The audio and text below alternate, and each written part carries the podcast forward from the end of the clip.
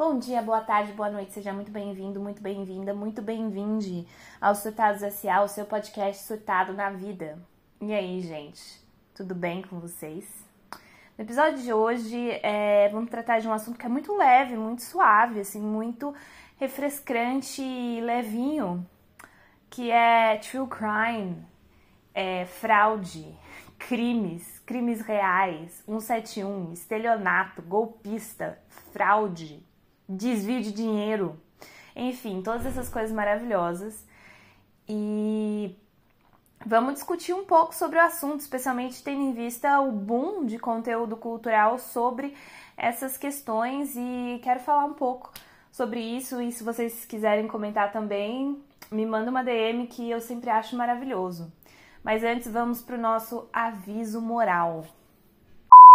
Atenção! O episódio a seguir pode conter descrições auditivas de cenas desconfortáveis para o público excepcionalmente sensível.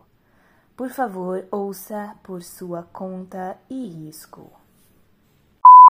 Então vamos falar sobre esse conteúdo. Eu acho que o true crime, que é como se convencionou chamar esse conteúdo sobre crimes, especialmente crimes reais, ele uh, pode ser dividido em duas partes. O crime, crime horrível, crimes gráficos de assassinatos e de é, decepações e de pessoas que colocam pessoas em pedacinhos e servem de coxinha, como já aconteceu no Brasil. E essas coisas, serial killer, e os crimes financeiros, que são crimes de fraude, de estelionato, é, de ludibriação e locupletação em cima de outras pessoas. É, enfim, crimes que não envolvem matar gente, mas que envolvem roubar dinheiro e conseguir dinheiro dos outros de forma ilícita. E eu vou tratar desses crimes um pouquinho depois, porque eu acho que eles merecem uma atenção aí. Mas falando de true crime, eu acho que não é justo a gente falar de um boom recente de true crime, porque essa cultura de consumo de crimes reais sempre teve atrelada é, à mídia na sociedade. Eu não vou falar de uma forma muito didática, porque eu não sou especialista, mas de maneira geral, você pode ver um interesse muito básico no ser humano por esses casos bizarros e esses casos é, muito chocantes por causa da curiosidade natural de algo que desvia muito da norma, de algo que é muito absurdo e fora dos padrões normais de comportamento da sociedade. Isso chama naturalmente a atenção. E principalmente com o crescimento da mídia de massa, né? Você vê com o crescimento dos jornais publicados, é, a partir do século XIX, um crescimento muito grande desse tipo de cobertura midiática, de assassinos, de serial killers, de crimes hediondos e incríveis. É, você tem, por exemplo, o pai de todos os serial killers, o Jack Stripador, que foi co coberto pela mídia inglesa à época e era toda, toda uma questão até hoje. Tem filme sobre o Jack Stripador, ele fez Sexta-feira 13, sei lá. Pode ser que não tenha feito, não sei, não assisti Sexta-feira 13 para saber.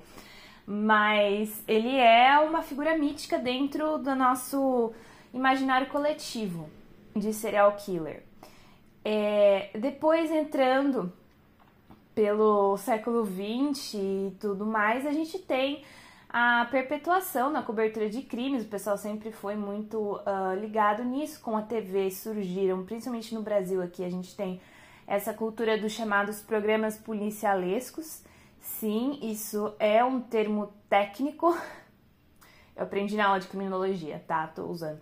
Programas policialescos que são o famoso Cidade Alerta, da Atena, etc., que cobrem a criminalidade comum nas grandes cidades do país, né? Que fica enfocando lá, corta pra mim, corta pra mim. É nada mais é do que uma sensacionalização da, da criminalidade contemporânea, né? Além dos jornais, além disso, tem os programas policiais e tem os documentários, tem canais, né? Na TV fechada, você sabe bem no canal que eu tô falando, que só fala sobre história de crime. Se você passar muito tempo assistindo isso, você vai achar que é melhor nem sair de casa.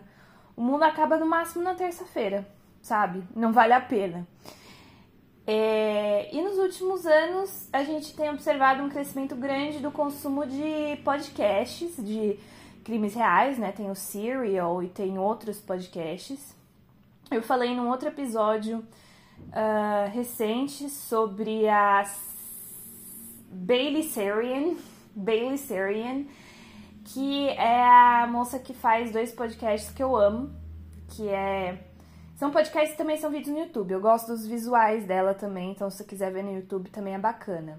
É, é em inglês, tem legendas em inglês, mas ela fala de um jeito fácil. Então se você tiver a possibilidade de ver um conteúdo em inglês, ela faz o Dark History, que conta histórias uh, instigantes, meio dark, meio macabras, que a gente não aprendeu na escola. Então é história sobre a cultura da dieta, a história sobre menstruação, a história sobre envenenamento por arsênio é, no início do século XX, que as pessoas não sabiam que arsênio era radioativo e matava.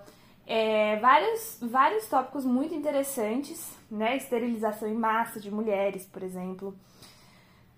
E ela faz o. Como é que é? Murder Mystery Makeup Monday ou algo semelhante.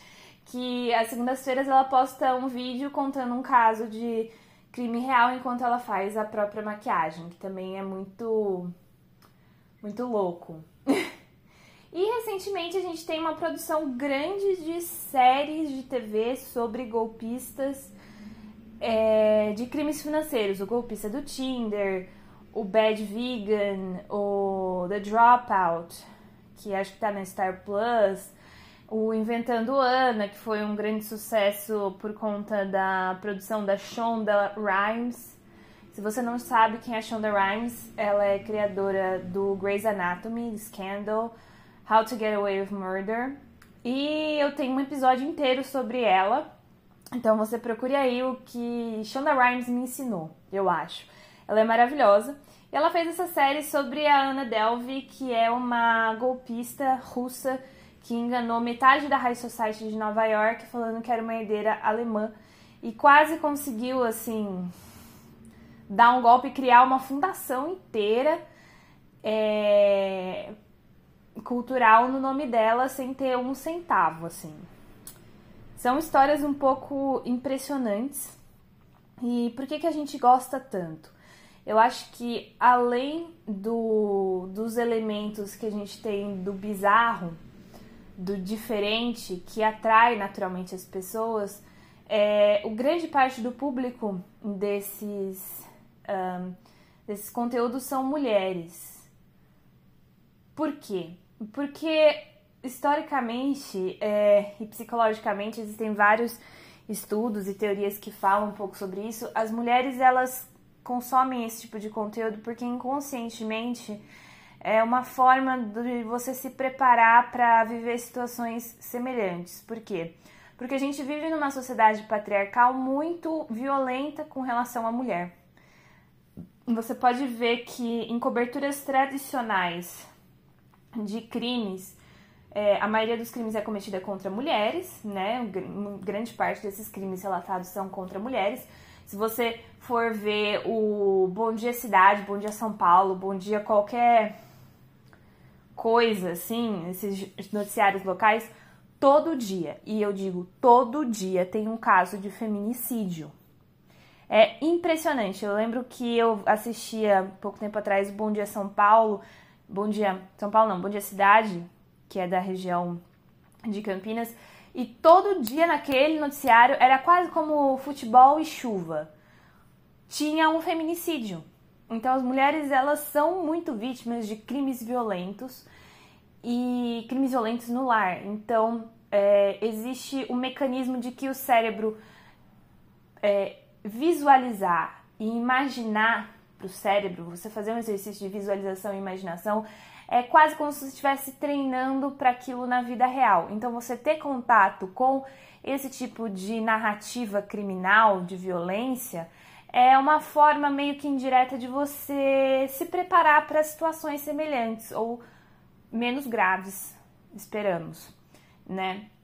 Existe um inconsciente de que a mulher, ao consumir esse conteúdo, ela visualize como é, o criminoso age, o que, que a vítima fez, entre muitas aspas, de errado, o que, que ela deu mole, é, como identificar uma situação semelhante, o que fazer numa situação semelhante. Então tem essa questão que muita gente fala de sobrevivência, da mulher ela consumir esse conteúdo porque ela sente inconscientemente uma necessidade de se diferir da vítima, de estar tá preparada para caso isso aconteça com ela. Isso faz muito sentido quando você olha crimes financeiros, né? Porque eu não sei vocês, mas eu tento não julgar a vítima, mas às vezes é muito difícil não julgar a vítima, porque meu amor, eu não empresto nem cinco reais. Você acha que eu vou fazer um empréstimo no banco de 40 mil euros para dar para um cara que eu conheço há três meses, sendo que eu saí com ele poucas vezes e a maior parte por celular? Você não me conhece o quão pão eu sou, sabe? Jamais eu faria isso, mas óbvio que eu não tô nessa situação e se eu tivesse nessa situação não sei como eu agiria, não posso julgar a vítima. Mas dá uma vontade de julgar e falar: meu amor, segura na minha mãozinha, vamos lá que tu, tu tem um probleminha aí. Mas enfim, é.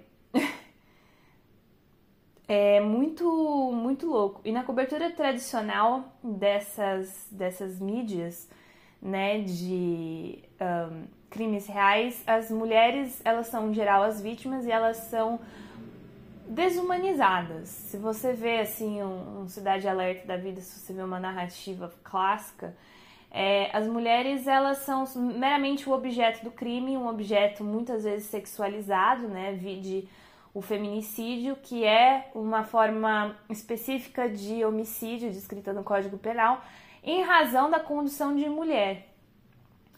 Ou seja, uh, a caracterização dele é porque a, pessoa é um, um, indivíduo mulher, em razão da sua condição de ser mulher.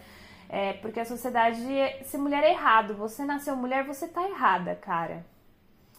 E a sociedade não aceita.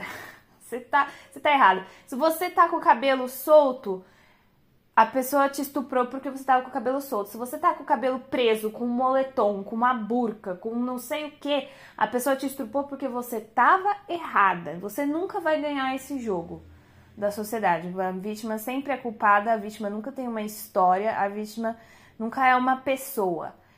Por outro lado, o golpista, o assassino, o serial killer, ele é uma pessoa complexa, nuançada e muitas vezes romantizada, o que é problemático para se dizer no mínimo.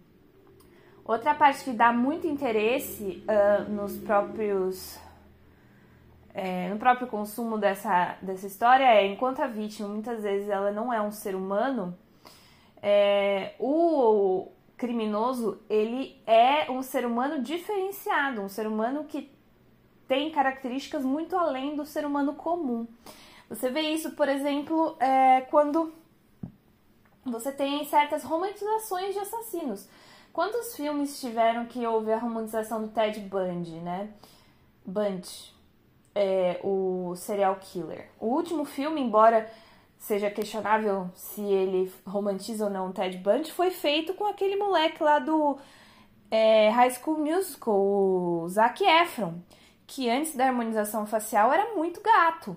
Então, assim, você bota um Ted Bundy sendo Zac Efron, meu amor, que mensagem que você tá passando, sabe? Que mensagem que você tá jogando aí pro mundo. É, mesmo que você não queira, não intencionalmente, você acaba trazendo uma glamorização do golpista como uma pessoa excepcional, que muitas vezes não só não é verdade, como é uma grande falácia. É, principalmente porque essas pessoas são pessoas que não são inteligentes. A maior parte dos serial killers não é inteligente. A maior parte dos serial killers precisa de ajuda profissional que é muito, muito diferente. No caso de crimes financeiros, existe também uma narrativa que você vê muito nas novas séries produzidas de Robin Hood, basicamente, muito semelhante ao Robin Hood. Você tem um ser muito inteligente que engana é, as pessoas para conseguir galgar uma posição social elevada, para conseguir sucesso. Você tem isso naquele Inventando Ana, que a mulher mente para todo mundo, os milionários lá, e consegue arrancar dinheiro de milionários. E você tem no The Dropout, que é a história da Elizabeth Holmes, que alega que criou um aparelho capaz de tirar só uma gotinha de sangue do dedo da pessoa e fazer milhares de exames de sangue, com prevenir várias doenças. Essa tecnologia nunca chegou a ser desenvolvida, mas ela conseguiu investimentos milionários no Vale do Silício com essa narrativa de que é, ela era uma grande empreendedora, que ela tinha algo revolucionário e que ela estava lutando para ter o seu espaço no mundo. Então você vê que mais recentemente, além é, no caso das mulheres golpistas, né, no caso dos crimes financeiros, você tem uma apropriação, inclusive, de um discurso é, feminino de galgar espaço, de roubar de quem é rico para quem é pobre, teoricamente. E isso dá uma certa ideia de herói urbano, de ícone feminista. Tanto a Anna Delvey quanto a Elizabeth Holmes usaram esse papel de ícone feminista e nas séries isso é muito explorado de que assim, ah, eu sou uma mulher no mundo dos negócios e tudo é sexismo e tudo é machismo e é... e eu só estou tentando fazer o meu negócio dar certo e ter sucesso como todos os homens. Eu não tiro o mérito de que é muito difícil para uma mulher ter sucesso na vida, obviamente. Mas é, usar essa narrativa é muito ruim, basicamente, porque você denigra a causa, né, cara? Você trai o movimento. Como diz o meme, trai o movimento. E a necessidade de criar essa grande narrativa, ela ajuda principalmente a simpatia das pessoas no mínimo é, o próprio interesse pelas histórias e pelo personagem principal. É, no caso desses crimes financeiros, realmente é difícil você ter empatia por um milionário de Nova York, é difícil você ter empatia pelo empreiteiro de Nova York bilionário. Primeiro, porque bilionário não devia nem existir, sabe? Mas isso são outros 500. Essa narrativa de Robin Hood ela atrai porque personifica uma pessoa como uma luta social, quando na verdade a pessoa na verdade ela age em interesse próprio, ela não está agindo para burlar o sistema ou está agindo para melhorar o sistema. Ela está agindo na verdade para se dar bem apesar do sistema, jogando o próprio sistema para conseguir uma posição melhor, né? Existe existe essa romantização que no final ela só ajuda a reproduzir o capital. Como tudo na vida, não é mesmo? Como tudo na vida. Existe por fim também uma questão que eu acho muito interessante que vamos citar aqui, vamos ser chique, citar um tiozinho que talvez você conheça, o, o Fyodor Dostoiévski. O Fyodor, ele, ele era um tiozinho russo, né? Então você vê que ele já não batia bem na cabeça. No século XIX, que escreveu uns livros aí, né? Ele era bem louco, ele ficou na. serviu na Sibéria e ele tinha várias dívidas de jogo. Mas ele escreveu uns livros bons, tão bons que a gente tá falando deles até hoje. E um deles que eu queria citar é o Crime e Castigo, Crime e Castigo, ele traz uma reflexão interessante sobre criminalidade. Inclusive tem um, um colega meu, meu Deus, uh... eu esqueci o nome dessa criatura. Ah, meu Deus, mas ele era orientando de um professor da, da minha faculdade, o Shekaira, que falou sobre, fez uma tese sobre Dostoiévski e o direito penal. Muito interessante é, o tema. Eu não acabei não lendo a tese, mas enfim, muito interessante o tema. E no Crime e Castigo conta a história do Raskolnikov, que é um cara que tá passando uma dificuldade aí, né? Porque ele é russo e pobre. E essas coisas são muito difíceis, especialmente no século XIX. E aí ele não tinha mais nada que fazer da vida, começou a pensar e começou a criar uma teoria moral. Que teoria moral seria essa? De que certas pessoas que são muito especiais, elas estão acima das leis da sociedade, sabe? Elas estão acima da moral comum. E, portanto, se elas são moralmente superiores, moralmente, intelectualmente superiores, elas não, não aconteceria nada se elas cometessem, sei lá, um assassinato, sabe? Um homicídio. O que, que é um homicídio? Ainda mais se o homicídio, ele tem causas nobres, sabe? se o homicídio ele é por um bem maior, se ele é por uma, uma pessoa que não é particularmente interessante para a sociedade, uma pessoa que de repente assim é um inútil, sabe? Aí, aí o homicídio está justificado. Deus não vai punir essa pessoa, saca? Então, ele tá lá no sofá dele, pensando nessas coisas, e aí ele decide que casualmente ele vai matar a locadora dele, da, do quartinho que ele mora, a machadadas cruelmente num crime a sangue frio. E aí é isso que ele faz, desculpa spoiler, mas o spoiler tem mais de 150 anos. E é, a história, o que, que acontece depois disso e o drama moral dele e todas as questões de, dele tentar raciocinar e justificar esse assassinato brutal que acontece.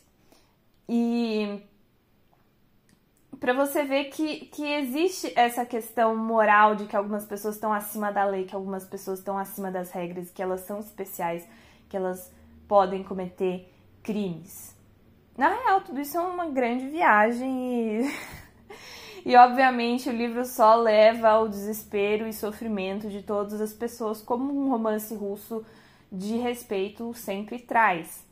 Mas essa questão parece que ela permeia um pouco as nossas narrativas sobre crimes, o nosso fascínio sobre essas figuras. É... E também diz muito sobre a sociedade do medo, a sociedade do vigiar e punir, né? Como diria Foucault, a sociedade que se alimenta, que se estrutura na base do medo, na base da, do medo da punição e da repreensão. Uma sociedade é, que assiste essa repreensão e esse medo, ela tem duas reações. Primeiro, ela tem um fascínio para aqueles que se sujeitam a essa repreensão e essa ela tem um interesse crescente a essa punição. E segundo, ela se ela se mantém através da força do exemplo, né? São dois efeitos que são observados e que são contrários, mas que existem. É a sociedade que consome muitos programas policialescos e true crime, algumas pessoas vão ter medo de sair de casa e vão aceitar essa sociedade da hipervigilância e outras pessoas vão ter vão se sentir muito atraídas por esse tipo de programa por esse tipo de é, manifestação de ódio manifestação de é, de, de animalidade do próprio ser humano. E isso está ligado, isso é fomentado pela própria roda de, de logística da sociedade para manter essa questão do medo e essa questão do, do, do controle em cima do medo das pessoas. Quem faz um filme muito interessante sobre essa questão do controle, que eu também assisti nessa aula sobre política da criminologia, como é que é? Criminologia e política penal na pós-modernidade, alguma coisa assim, foi o som ao redor, que ele fala muito dessa sociedade da vigilância e como isso afeta a vida das pessoas. É um filme brasileiro muito legal, se você tiver chance de assistir, recomendo. É... Então, isso, isso gera um fascínio. Por último, o que eu também queria falar sobre essa sobre essa onda né, de conteúdo é que cresceu muito nos últimos anos, o interesse é muito grande, mas ultimamente eu sinto uma saturação dessas histórias de história baseadas em fatos reais. E aí eu queria um pouco a opinião de vocês, porque eu não tenho dados sobre isso. Mas eu acho que isso reflete um pouco, isso é minha teoria, é uma certa exaustão da realidade, né? Na nossa. É, a nossa hiper sensação da realidade, a nossa hiperinformação da realidade, ela, ela torna a, a nossa sensibilidade tão banalizada é, que não sobra espaço para uma ficção, né? A gente vê um crescimento muito grande de conteúdo baseado em fatos reais, tudo hoje em dia é baseado em fatos reais. É, tudo tem que ser true story, true crime, true não sei o que. E aí eu me pergunto, será que a ficção ela tá morrendo? Será que a ficção ela não tem mais espaço no nosso dia a dia? E por que que a ficção ela, ela se desgasta tanto? Seria porque a gente está saturado com o real e nada do que e esse, essa saturação impede é, o espaço necessário para uma criação? Seria um fato de que aí eu não acredito muito, de que a nossa realidade seria tão horrível que nada do que a gente fizesse poderia superar a realidade. Então, aí a gente tem, por exemplo, é... eu acho maravilhoso uma anedota da época em que tinha aquele show House of Cards da Netflix.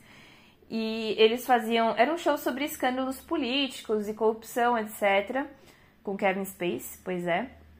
E aí os. os é, eu não consegui assistir além da primeira temporada porque eu achava os escândalos tão ridículos. Era 2015. Então, assim. Ai, gente, o cara roubou 20 mil reais, assim. Tipo, 20 mil reais, que isso? A Receita nem pega 20 mil reais, saca? E aí os, os próprios roteiristas falaram que o que estava acontecendo no Brasil naquela época, 2015, 2016, nem eles, na sala de roteiristas deles, conseguiriam pensar em algo melhor, em algo tão, é, tão complexo e absurdo. Então, eu não sei se isso seria, assim, se a gente está num ponto que a realidade é tão distópica que a própria distopia, que o próprio. É, que a própria ficção não consegue chegar nesse ponto. Eu acho que não, porque a gente tem exemplos interessantes é, por exemplo, é, o Squid Game, né, o Round Six da Netflix, é uma série ficcional que fez bastante sucesso e ela é bem violenta. Mas então, o nível de violência que ela tem que chegar para gerar o interesse nas pessoas é um nível de violência bastante grande e gratuito, né? Tem essa questão. E outra coisa que não sei se as pessoas falam muito, mas eu tenho uma percepção de que esse interesse por crimes reais e histórias baseadas em fatos reais também está muito ligado à produtividade capitalista. É, porque eu sinto que a literatura e a narrativa ficcional, de maneira geral, tem perdido muito espaço na, no mainstream cultural é, em virtude de busca pela produtividade. O que eu tô falando? O capitalismo não basta que você seja produtivo durante seu trabalho, você tem que ser produtivo sempre. Existe uma pressão por você fazer coisas que sejam úteis, coisas que sejam materialmente úteis, inclusive no seu tempo livre, se aperfeiçoar, se tornar uma pessoa mais produtiva. Isso é muito ostensivo na internet, né? Em, em trends da internet de hustle, e de That Girl e de outras coisas mais. E a ficção, ela vem sendo jogada de lado, principalmente por ela ser entendida como puro entretenimento, por algo que não tem uma utilidade prática específica, ela é um prazer estético, um prazer mental apenas. Entre muitas aspas, porque também não acho que seja o caso. Então você vai é, em livrarias, por exemplo, e o, o, a bancada dos mais vendidos é sempre autoajuda, como enriquecer, como ganhar dinheiro, como ser bilionário, como perder peso e como encontrar o amor da sua vida. É basicamente isso. Se tem algum livro é, de ficção, é tipo um livro de youtuber, ou alguma coisa assim. É, eu acho que as pessoas têm dado muita preferência para livros de não ficção é, por uma questão de, de produtividade, de aplicação prática e real.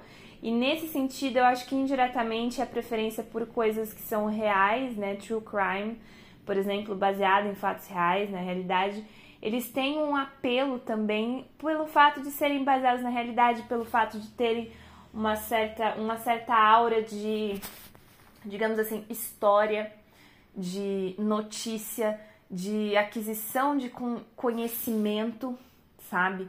E também de como se defender desse tipo de caso, sabe?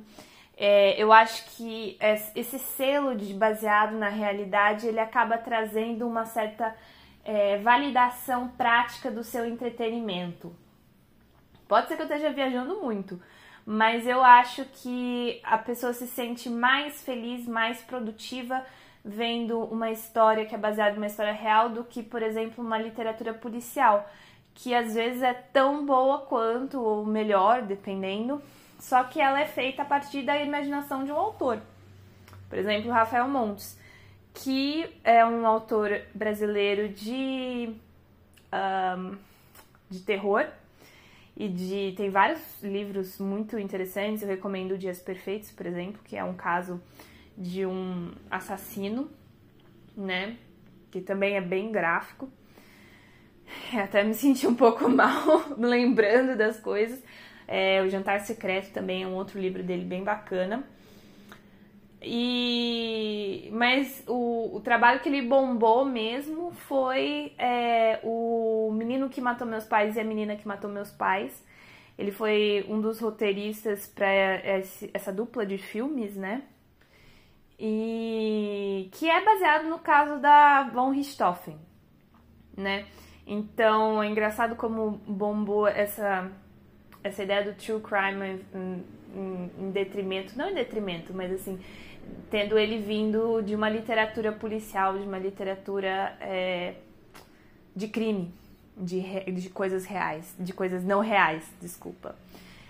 É, sei lá, esse é, esse é o meu pensamento, eu não sei se tá certo, foi uma coisa da minha cabeça que eu venho matutando nos últimos tempos.